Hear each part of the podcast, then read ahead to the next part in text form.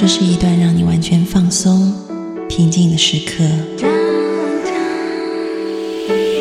这是一个让你感受温暖、自在的原地。在当下，在这里，你可以真诚的面对自己。我是你的心灵守护者，我是安安老师。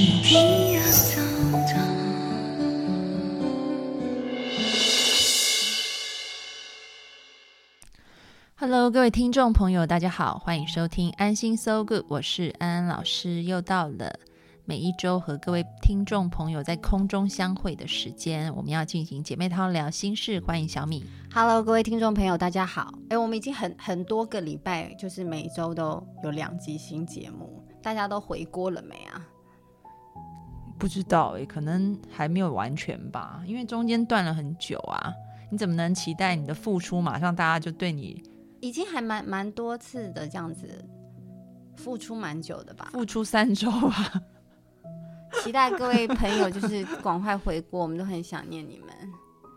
我们今天聊什么主题？我刚刚出门的时候，就是我今天来录节目，然后就发了一个朋友圈，问大家说你们想要听什么主题？因为我要跟安老师连录一些节目，然后他们就说很想要知道你怎么样育儿却不用抱小孩。那个。前一阵子，因为我妹就跟她老公出国嘛，他们去欧洲玩，然后呢就把娃就丢给我们了，然后我们就我跟我父母就分就是育儿一半时间，对，然后听说我姐有一个招数非常强大，因为我爸就赞不绝口，他说他不用抱小孩却可以育儿，你知道妈妈轴是很多女性。对啊，的一个梦夜，就是因为妈妈抱小孩，所以会有妈妈手。因为我的手臂，因为我的手臂很细，所以我不太能抱娃。因为她有公主病，就是她也是不止不能抱，她的重量重比较重的东西都提不动。我妹很好笑，她生产那一天啊，然后她就很痛，然后我就叫她帮我推那个。推那个打点滴的那个架子，它底下是有滚轮的，就我姐竟然推不动，我都快要伸出来，我 都快要伸出来，就她自己拿，推了。他手真的太没力了，我手真的很细，你看我手，而且他每次我去机场接他，说什么行李超级重都搬不动，一拎根本就还好啊。对我都无法搬行李，你知道吗？我每一次我每我每一次去坐飞机的行李是怎么收的吗？就是我都先把行李搬到门口，然后我再把东西慢慢的从我的房间移到门口，因为我没有办法把行李收好再推到门口，推不动。就底下有滚轮也推不动。没有有滚轮可以，但是有楼梯就不行。小儿麻痹手，他手好像没长好，就没有我。那你我问你，你小时候写字写考卷会不会觉得手酸到快要？握不住笔，我会耶。我写我写考卷常常写一半，不会写，跟手酸没有关系，写不出来。我跟你讲，我小时候常常遇到一个状况，就是我写考卷写一半，我就停在那里，太酸了，太酸了，我手好酸哦，好容易觉得很累，就是。那个笔呀，我都觉得酸，它很容易。所以何况是你的小孩都七公斤了，他八公七八公斤，对他小孩七公斤哎，那我怎么可能抱呢？所以我一定要想办法，就是不抱他，不抱他又可以育儿。因为小孩子哭，我们通常都会把他抱起来。对，但是前提就是因为我知道我。后来我还是有抱他啦，我大概抱一分钟就把它放下来，然后一天大概最多抱三次，就三分钟，就一天只要抱三分钟。如果你们一天只要抱三分钟的娃，我想你们都不会有妈妈手了。哎，我我我抱他，我还很用力用大腿撑起来，然后大概摇了一分钟以后就把它放回去，然后我就跟他说这是极限了。嗯哼，对。那你的是怎么做到这件事的？其实我觉得啊，小孩子因为他很敏感，你要想啊，一个小朋友他出生在这世界上，他还没有接受任何的教育，他也没有任何的对这个世界、对外界的人事物有什么既定的想法或评估系统，就他是一张白纸。嗯，白纸是什么意思？或者是透明的，像一一面镜子，或者像一个非常平静的水面，也就就是呆子，他是个呆子，他很有判断力啊。也就是说，外界有什么反应，就像那个湖光山色，有没有？那个山长怎样，那个湖上面看起来就是那个样子，它就是会倒映，哦就像镜子，你周围景色怎么样，那个镜子照出来就是那个样子。嗯或者像白纸，你画什么上去，它就是什么样子。嗯所以孩子是很干净的，嗯，所以你知道他是可以跟你感应的，嗯哼，只要你保持很平静的哎、心情。所以是不是因为这样，所以身心健康的妈妈，小孩也会身心健康，就是因为它会投射在孩子身上。我觉得其实就是像跳舞一样啊，你今天你跳社交舞，你前进一步，人家退后一步，就是会有一个互动的韵律。但是如果果你一直踩到人家的脚，人家是不是就跳得很不舒服？哦，所以这也是之所以为什么，譬如说外国人他们就比较放松，小孩子依然就是也会比较放松。对，所以其实我觉得就是我我的心态就是在他哭泣或闹的时候，因为呃我去育儿之前，我妹妹有先教我就是几个状况嘛，比如说她尿不湿了，或者她哦肚子饿了，或者是是她身体哪里不舒服，胀气什么，嗯，我就检查一遍，如果这些问题都没有的话，就是情绪就是闹脾气，对，他就闹脾气而已嘛。就不要管他。那你就你可能找一些方式，就是你先把自己安抚好了。嗯哼，同时安抚他。所以其实我在安抚他的时候，我也在安抚我自己。嗯哼，就比如说，我可能一只手会放在我自己的胸口，另外一只手就放在他的胸口上，嗯哼，然后就很轻的抚摸，然后就发出嘘，就两个人一起 calm down，在一起 calm down，然后你就会发现，哎，当你很 calm down，整个气周围的气氛都整个就是缓和了下来。对他也就 calm down 啦。嗯哼，他虽然可能还是会哭一下，比如说哭个五分钟吧，嗯哼，对，但是你还是持续的，就是保持很冷静的心态。那是他是感受到你你很平静，所以我也很平静，就是会互相感应啊。所以你的心理状态也深深的影响他，所以其实我觉得我真的没有什么绝招哎、基本上就就是是带着一颗平静的心去育儿。就带着平静的心去育儿，然后无论他有什么样的反应，你就是先冷静的处理该处理的事，比如说刚刚提到的尿布、喂奶，或者是他可能不舒服有一些生理需哦求，，你把它处理完了以后，真正的闹情绪的，那真正的闹情绪，你就是你先把你自己安抚好，他就你好了，他就好了。哎，那我们是不是可以想想，如果有一个妈妈，某位妈妈，你说我的小孩真的很难带，你先检讨一下你自己，你的心情是 不不能说是说要检讨妈妈，而是说孩子不要再带小孩去收金了，你先自己去收金。内地应该没有收金这个这种不知道吗？哦，就是我们台湾，如果小孩子就是一直哭，一直哭，一直哭，我们找不到任何原因，就会给他统称说他见鬼了。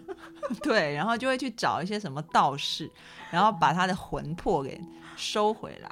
对，内地应一定有，我觉得，也有也有，对，就是他莫名的哭闹，就是因为他可能看到一些不该看的东西，所以就会，但是但是其实就算真的是这样子的话，嗯，那你也让孩子感觉到说你也不怕，所以也没嗯事，那你就也不用怕，所以也没事。嗯你想象一下嘛，今天如果你坐一个那个的士，然后那个的士司机一直在马路上很惊慌失措，你坐在后面，你也会对啊，觉得吓到。觉得很害怕吧？就像我我去买东西的时候，譬如说，如果这个那个那个，譬如说健康食品，它销售员很肯定的说吃这个一定会很健康，我就会觉得好像哦，对 不对？会这样。有些销售员他好像自信不足，你就觉得不想要买。对啊，那如果今天你搭一个车子，然后那个稳住那个对啊，那个那个司机，那个司机就是就是他。没有刚刚讲的是很慌乱，但如果比如说什么遇到车子抛锚，但司机非常冷静的在处理，你自然也会、哦、小事。对安心我先打一个电话。对安心很多啊。嗯哼，所以我觉得是一样的道理，就孩子他会有状况，可能不是因你而起的，嗯哼，但是你怎么样子 hold 住那个局面，然后反过来慌张。反过来去影响他。因为我妈就是非常慌张，我妈前几天还生气耶，她来我家，就是小孩子，她哭了，她哭了怎么办？哦，她哭了，她哭了，她是不是太冷？是不是她就是整个 抓狂一样？小孩就会大哭，一直大哭，哭个不停。哎呀，怎么办？怎么办？这样子，他我妈就是很慌张，很慌张的人。他前那很多妈妈都很慌张。他前几天还生气的原因，就是因为哦，因为我爸一直强调我姐比较会带小孩，因为我爸就是一一直强调说我姐比较会育儿。没有，因为我就是我妹出国的这段期间，就是我先去育儿。嗯，嗨，因为我接下来我要出差嘛，所以就是我育完一半时间我出差，就换我爸妈去接手了。嗯哼，然后结果他们好像就是常常吵架。嗯哼，因为就是我妈是紧张大王，嗯哼，然后我爸是放空大，我妈是为小事抓狂大王，为小事就是因为就譬如说开车，我爸可能紧急刹车，他对啊，我就是大尖叫，对不对？就是这种这种人，他就会发出大尖叫。我爸又是那种特别特别，我妈很敏感，就是他就他们两个的个性真的是天南地北，一个是放空到极点，但是不放空没办法跟他处。对，也的确是这样。对啊，然后好像听说就是小孩子会哭，然后他们就很紧张。我妈很紧张啊。嗯，对，所以因为我我我姐就比较 hold 住全场，所以我爸就觉得，哎，我姐比较厉害，所以他就一直在在我妈面前说，我妈就生我的气，也不是生你的 气，就是觉得怎么可能有人比我强这种感觉，因为我妈也很傲娇。好，所以回归主题，就是大家如果想就是尽量不要抱娃的话，但是你要知道，就是。你不要抱娃，不代表你不理他。就像我，我虽然一天只能 抱三分钟，对，但是呢，我会用其他的方式安抚他。比如说，我就会摸他的肚子，摸他的呃胸部这边，然后发出一些安慰的声音。嗯哼，对，然后让他知道说我也是可以关心他的，即便姨妈就是抱不动你。其实我觉得这个心态很正确啦，就是照顾小孩，同时也要照顾好自己的心情。就你不要太紧张，因为你紧张，小孩就会跟着紧张。对啊，因为他是一个完全就是会没有自我的状态，他受你影响很深。对啊，他根本自我还没有分化啊。你知道，孩子觉得外界跟他都是一体的。嗯哼，所以你怎么影响他就会很重要啊。嗯哼，他慢慢长大，那个自我才会分化，跟外界分化出来，知道说哦，主体跟客体是不一样的。嗯，所以你在他还很小的时候。你要影响他还蛮简单，所以我们就是让小孩平静，然后不要哭闹。不是，是你自己就哦，我平静，然后我自己也要有安全感，因为小孩有时候没有安全感。嗯，对我自己也很有安全感。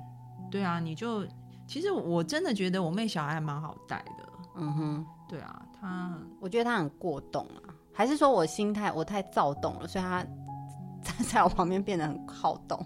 不过他的确是蛮好动，就一直不停的扭来扭去。就是对啊，就是。但是我就任由他扭。嗯哼，对。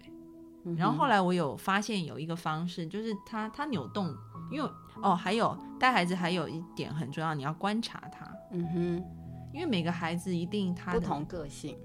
他的个性不一样，然后他喜欢的方式也会不一样。嗯哼，所以你可以观察他，比如说像我妹的孩子，他就是像蛇一样不断的扭来扭去，扭来扭去，所以他很好动，他喜欢动嘛。嗯，所以我就会把他放在那个沙发沙发上面，让他爬一下，然后他就会很开心。嗯，然后他想玩，所以他想玩呐。但是如果你在他很想动的时候，你硬要他睡觉，那你就是。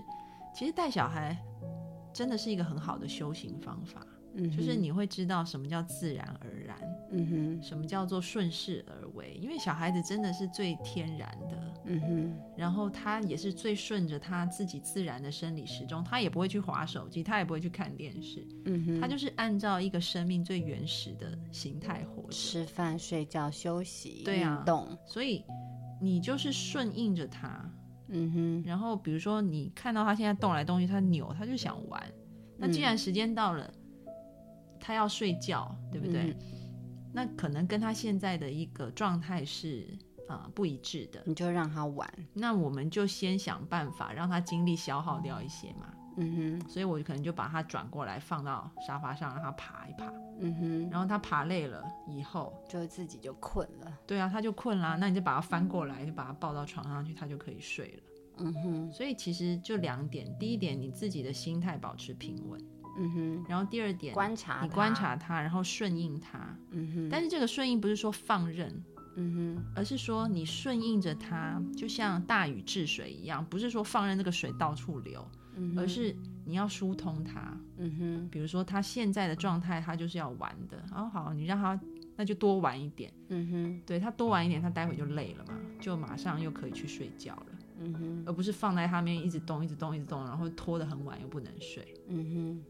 所以，顺着他的习性，顺着他的习性去引导他，我觉得这很重要。就引导他，对。用引导的方式，对，这样子就可以一天只抱三分钟的娃，就不会有妈妈手了。对，就不会有妈妈手了，对，不用一哭就赶快把他抱起来。真的不用。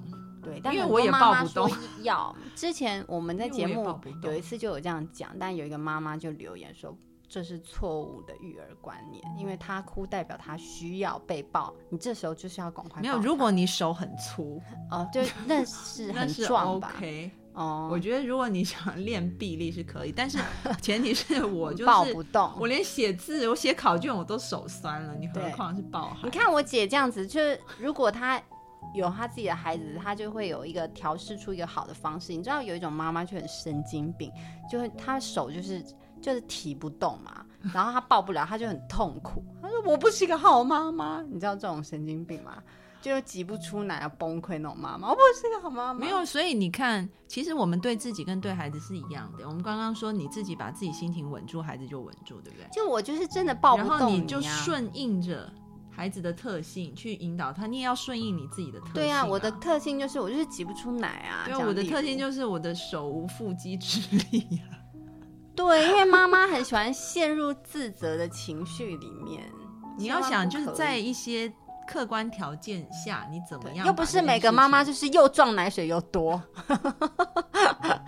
就是又很壮，然后奶水又很多，天生就是但是我觉得我妹臂力已经很厉害了，我臂力蛮强的，对你很强啊！我妹我妹都要我伸可以单出来单手单手抱她、欸，对啊，我妹都要伸出来了，她竟然还可以提得动那个点滴罐呢，我都不行。好像是臂力蛮强的，对啊，对，我还可以单手抱她、欸现在现在就一只手就好了，另外一只手可以划手机干嘛的，也太强了吧？对，就是不知道为何 也没有练过，所以所以就是告我诉爸好像也不行哎、我不知道我很瘦弱，我不知道为什么我可以单手抱。我跟你，讲，我带完你的娃以后，我就是有点生病。我不是太因为累了带娃累到，是就是被老人就被老人累到，是因为我父亲不放心我一个人带娃。没有，就老人就是都帮不了忙，却很担心。因为我一直跟我姐姐讲电话，我说你就叫爸爸回去，因为她在这边我也担心她，而且她重点是我她好像真的帮不上忙。但我爸不可以走，就是他要刷存在感在那里，然后我觉得我比较大心力是花在分散在照他，就在那边使使唤你，不是？他哭了，他哭了。对对对，他说你不在，我也听得见，所以你可以回家。他是不是要吃？他是不是要？因为他他的工作就是使唤你。这个倒是还好。嗯，就是有一天，因为我要出门去，就是哦，去做睫毛，对，去种睫毛。然后呢，很搞笑的是，就是我爸一个人就要顾这小孩大概两两个小时。没有，因为我姐不知道，我妈没有要来，我妈是突然对她，因为本来讲好了，就是那一天我出门种睫毛的时候，我妈妈会先过来带一下小孩。就她那天没有来，就她那天没有来，所以而且她是在我她在我不知道的情况下，我已经出门，而且我已经闭着眼睛在那里接了，接睫毛的时候，所以我嗯。根本就不知道手机上的讯息是我妈妈不来了，然后我爸一个人就要带那个小孩带两个小时，那一天他很崩溃，然后后来等到我接完以后，我就发现我的手机要爆炸了。然后回到家一片混乱。哎、你知道其实你你是爸爸，很多妈妈会有这种，因为我看到很多妈，因为我有很多妈妈版的一些嗯。朋友，他们就会说想要出去放松一下，嗯，他就可能跟姐妹做个 SPA 什么，一醒来哇手机要爆炸，老公就一直求救求救求救这样，然后都没有办法放松，对，然后后来我回到家，我爸就是一副我非常紧张，冲回家。我倒不是紧张孩子在哭，我一点都不紧张。他是怕我爸中风，对 我很怕我爸心脏病发，因为孩子哭就哭嘛，也没有什么。但是我爸会很紧张，所以我紧张的是我爸爸。然后爸爸妈妈都很容易紧张，我就我真的是三步两步用跑的这样子，从那个公共交通工具上面这样跳下来，就是猛跑，对啊，跑回家。一开门，一开门发现我爸没有心脏病，我就输了，舒心了。并不是每一个家家里的长辈都可以帮忙顾小孩的。